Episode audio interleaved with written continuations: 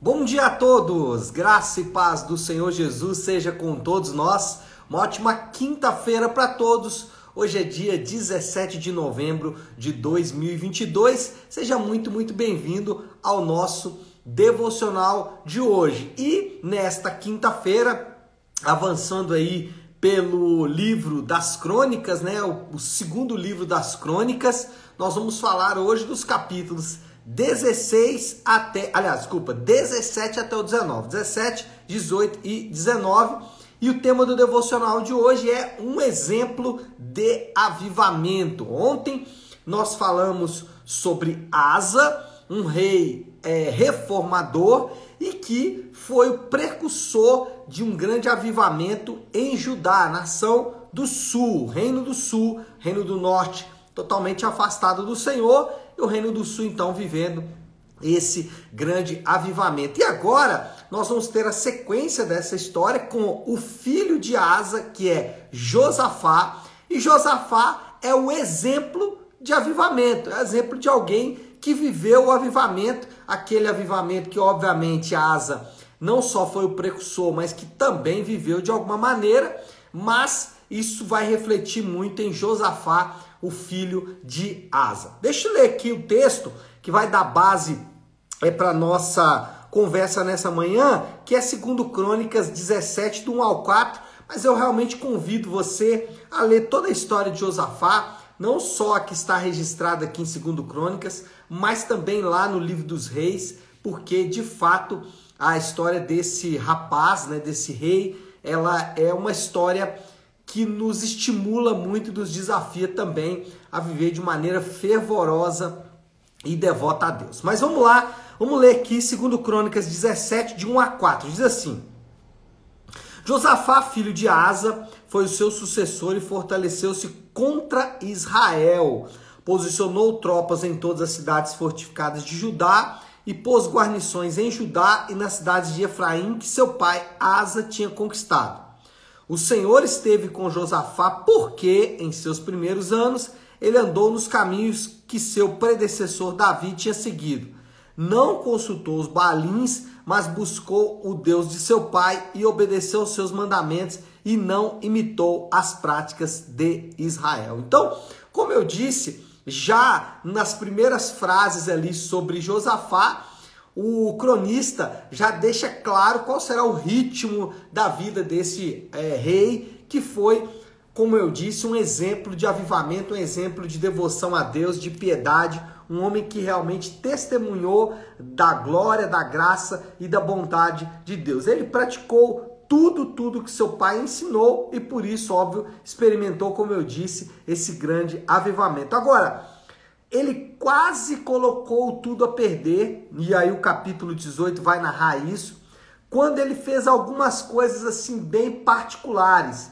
E isso deve nos chamar a atenção, e eu volto a dizer que sempre o que eu falo de maneira geral é que as, os episódios narrados na Bíblia não são para ser recriados. Né? Então, eu sempre dou o exemplo né, das muralhas de Jericó, né? É, que as pessoas às vezes estão enfrentando alguma dificuldade, querem recriar a história de Josué, que derrubou as muralhas de Jericó. Né? Engraçado é que ninguém quer reviver a história de Jonas, né?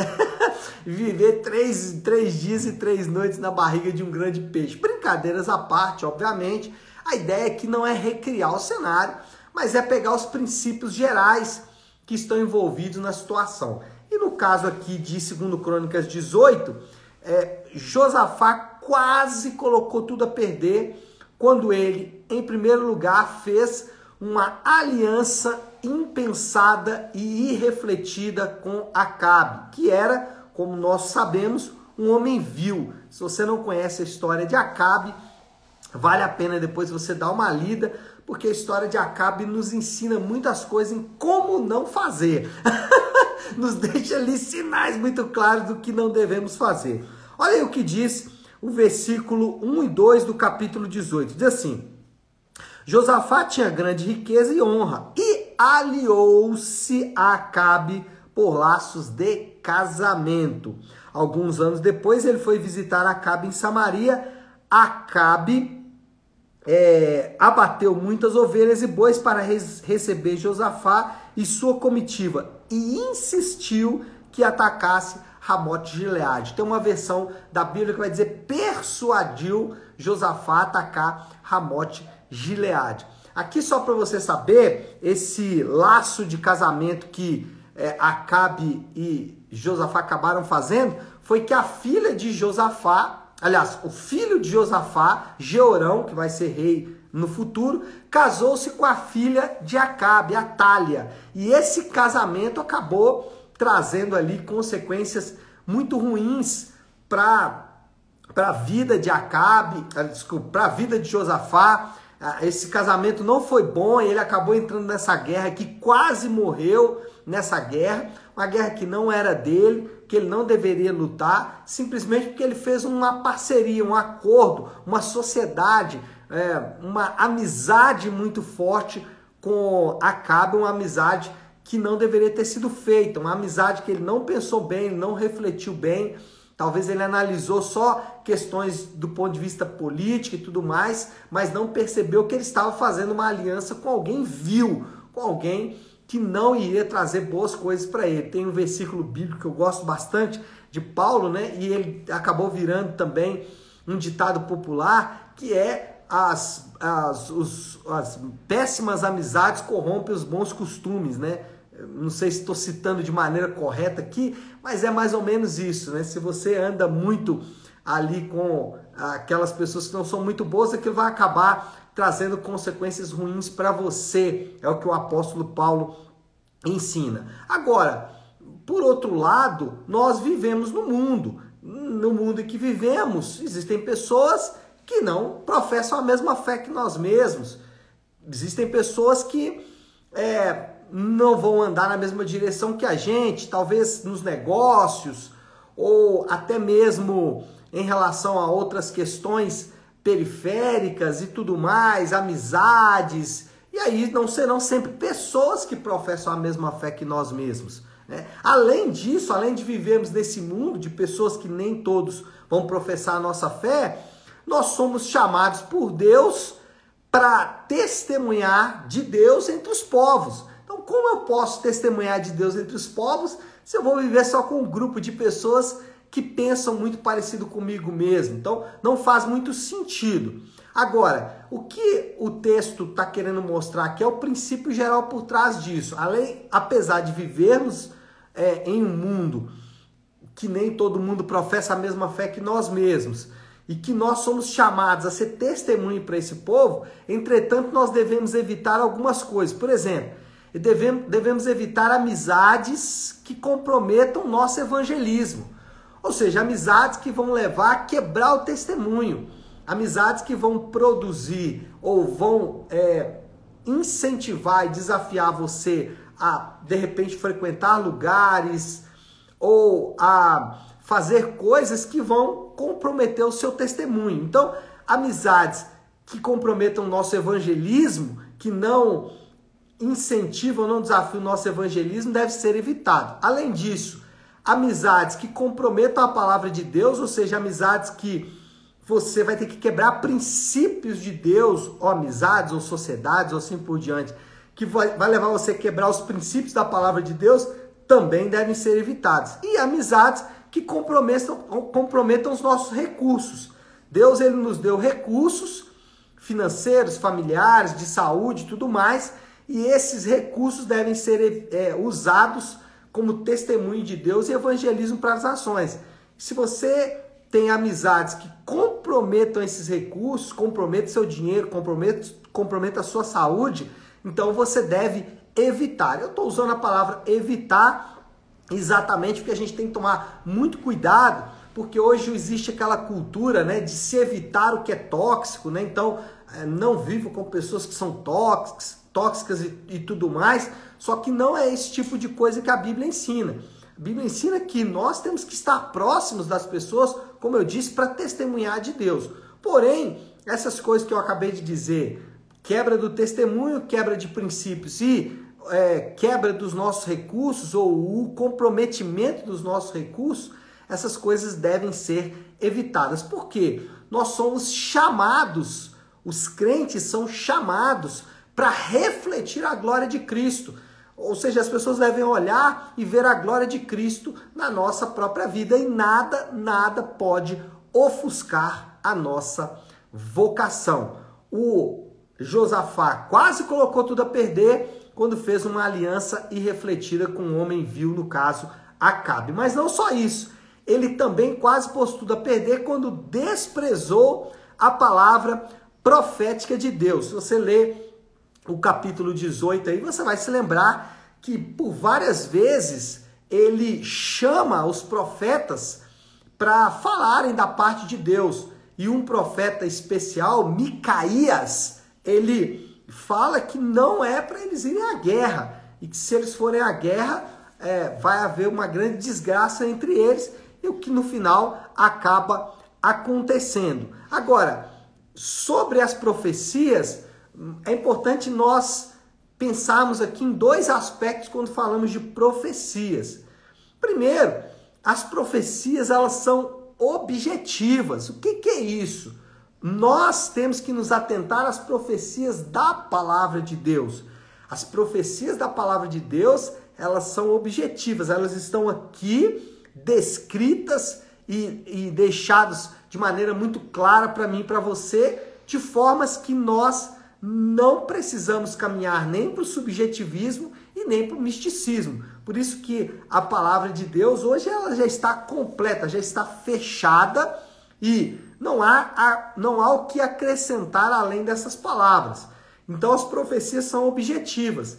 E aí nós temos que refletir sobre as profecias objetivas de Deus, porque elas não deixam margem para dúvida. Por exemplo, existe uma profecia de Deus de que o Senhor vai ressuscitar todos os crentes, não reencarnar, né? não ficamos reencarnando várias e várias vezes. Não, o crente ressuscita uma vez só, com a sua mesma identidade, para viver é, ou para experimentar as bênçãos prometidas por Deus em relação ao futuro. Um exemplo muito bom de não se apoiar é, em profecias é o exemplo de Paulo lá em 2 Coríntios 12 quando ele relata que ele esteve até o terceiro céu e ele viu coisas, como ele mesmo disse, inefáveis. Porém, ele mesmo, nesse mesmo capítulo, diz: Mas eu não usei isso no meu ministério. Pelo contrário, né? ali ele estava é, em um embate contra homens que faziam exatamente o contrário, que usavam suas possíveis visões para conduzir o ministério. Paulo diz: Eu não faço isso conduzo o meu ministério pela palavra de Deus, pelas profecias de Deus. Agora, existem profecias, né, palavras é, dadas por Deus usando indivíduos, e a gente sabe disso, todos provavelmente já devem ter experimentado isso, ou já ouviu falar, é, são profecias que não estão no contexto da Bíblia, normalmente profecias pessoais ou até mesmo em relação à nação, e aí, o que, que nós devemos fazer com relação a essas profecias? Profecias que são dadas fora do contexto da Bíblia, fora do contexto da palavra. Nós devemos fazer três coisas e fazer com muito cuidado. Primeiro, analisar essas profecias e tentar perceber se essas profecias não estão dizendo o que a Bíblia já disse. Em muitos casos, o que as profecias dizem é o que a Bíblia já diz. Então, se a profecia está dizendo o mesmo que a Bíblia diz, né, não há muito motivo para fazer alarde. Agora, se ela fala fora da Bíblia, né, e aí é o segundo ponto, então primeiro analise, segundo julgue. Se o que o profeta está dizendo vai contrário às escrituras, nós devemos rejeitar peremptoriamente. Então, se alguém entregar alguma profecia que não está nas escrituras, isso deve ser rejeitado pelo crente de maneira muito veemente. Agora, se ele entregou uma profecia, e essa profecia, ainda que não está no contexto bíblico, mas que não afronta a palavra de Deus, então nós devemos esperar o cumprimento dessa profecia, mas esperar com o coração em paz, sem ansiedade sem afobação, né? sem desespero, mas esperar ali com calma, e se de fato aquilo for de Deus, vai acontecer, e se não for de Deus, não vai acontecer e ponto final. Então, com relação às profecias, nós temos que tomar esses cuidados. Quando a profecia fora do contexto da palavra de Deus, análise, julgamento e espera. Por quê? Jesus deixou a sua palavra para que seu povo fosse guiado por ela. E nós temos que ser guiados pela palavra de Deus de maneira é, prioritária, de maneira essencial, nuclear, vital. As outras coisas nós temos que analisar com cuidado e com calma. Bom, o Josafá quase tudo a perder porque fez uma aliança irrefletida, comprometeu ali os recursos que Deus tinha dado para ele. Segundo lugar, ele rejeitou a palavra de Deus, a palavra profética. Mesmo assim, mesmo fazendo essas duas coisas, Deus o livrou e o preservou por seu amor e bondade. Versículo 31 do capítulo 18 vai dizer exatamente isso. Diz assim: Quando os chefes dos carros viram Josafá, pensaram: é o rei de Israel, e o cercaram para atacá-lo. Mas Josafá clamou e o Senhor o ajudou, Deus os afastou dele. Então, Josafá mesmo diante disso, Deus o livrou por sua bondade e por, sua, por seu amor. Então, Deus ouviu a oração dele e atendeu mesmo em meio à luta. E o que nós aprendemos nesse caso aqui é que nunca é tarde demais para o arrependimento.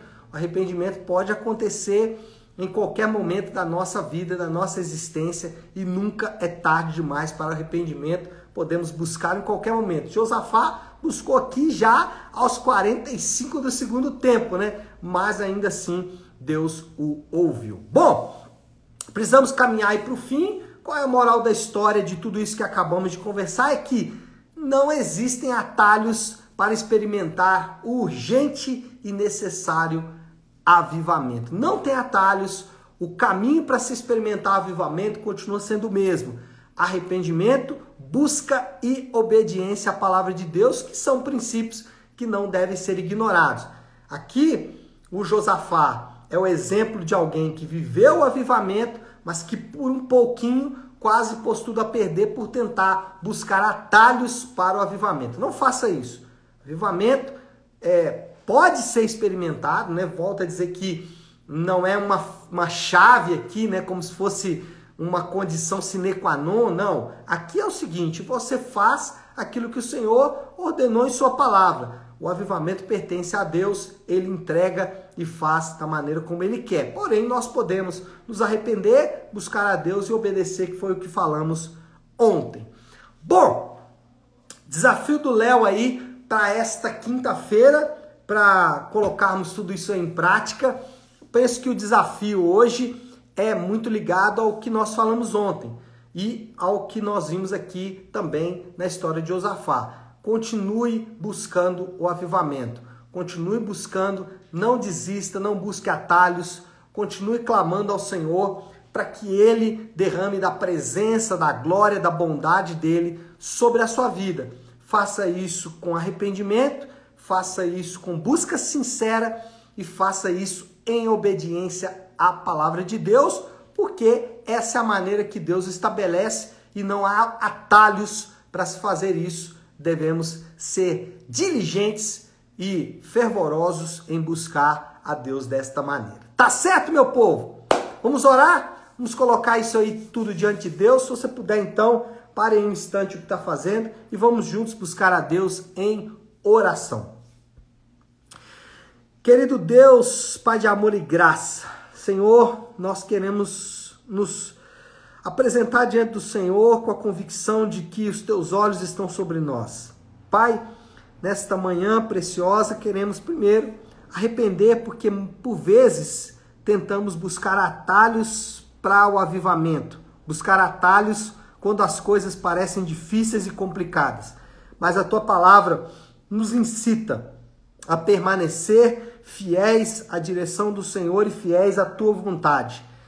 E nós nos arrependemos por às vezes buscarmos esses atalhos e nesta manhã voltamos à fonte de águas vivas, voltamos a buscar em ti, Senhor Deus, e na tua graça, no teu amor, na tua bondade, buscamos o avivamento. Cremos que de forma gloriosa o Senhor quer se derramar sobre o seu povo e nós estamos aqui clamando para que aconteça esse avivamento sobre nós. Essa é a nossa oração e fazemos isso em nome do teu santo filho Jesus. Amém. Amém, meu povo. Bom, então é isso. Nós vamos ficando por aqui. Que Deus te abençoe. Uma ótima, uma excelente quinta-feira para todos. Fiquem com Deus.